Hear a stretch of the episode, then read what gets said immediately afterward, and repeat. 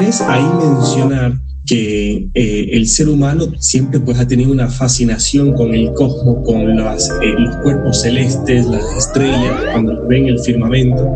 Entonces, de alguna forma, eh, es natural esta aspiración de querer expandir la civilización a otros planetas y Marte es uno de los candidatos más posibles, no solo por su cercanía, sino porque hay evidencia, hay evidencia de que Marte alguna vez tuvo agua. Esto lo sabemos porque al, al, al super, hacer una supervisión detallada de la superficie marciana, tú ves canales de agua, o sea, sabemos que ahí hubieron ríos, ahí hubieron mares, ahí hubo eh, torrentes de agua. Entonces, si Marte tuvo agua en algún momento, eh, es posible que podamos, eh, el término es terraformear o sea, transformarlo, volverlo habitable.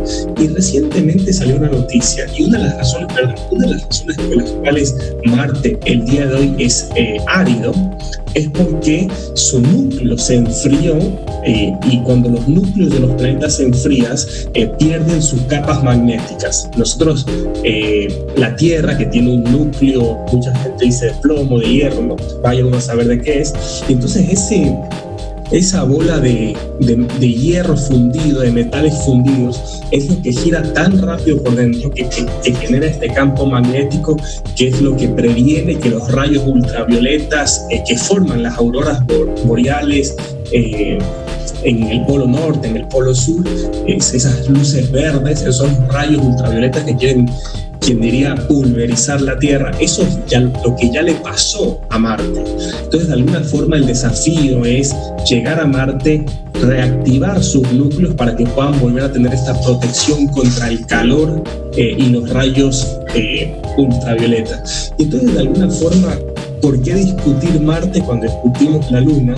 Es porque el gran desafío de llegar a Marte es que tal vez estamos hablando de 4, 5, 6, 7 años volando en el espacio antes de llegar ahí para que tal vez sean generaciones antes de poder conformar una colonia en Marte. Entonces el debate entre los científicos, entre los empresarios, dentro de eso está Elon Musk, un empresario que quiere colonizar Marte, eh, es cómo hacerlo sostenible, cómo encontrar un punto de equilibrio en costos y rentabilidad que nos permita hacer la exploración de Marte sostenible desde un punto de vista empresarial.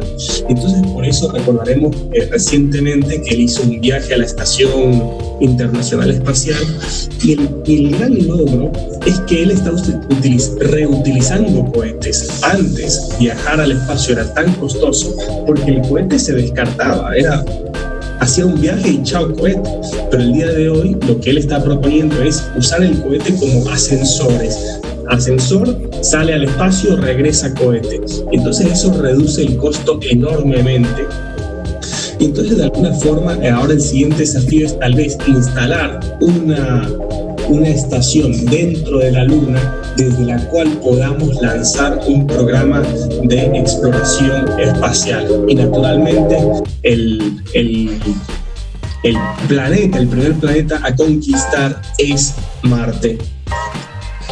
Sí, la verdad que acá me dejaste bien claras las cosas. Em, creo que nada, muy bien.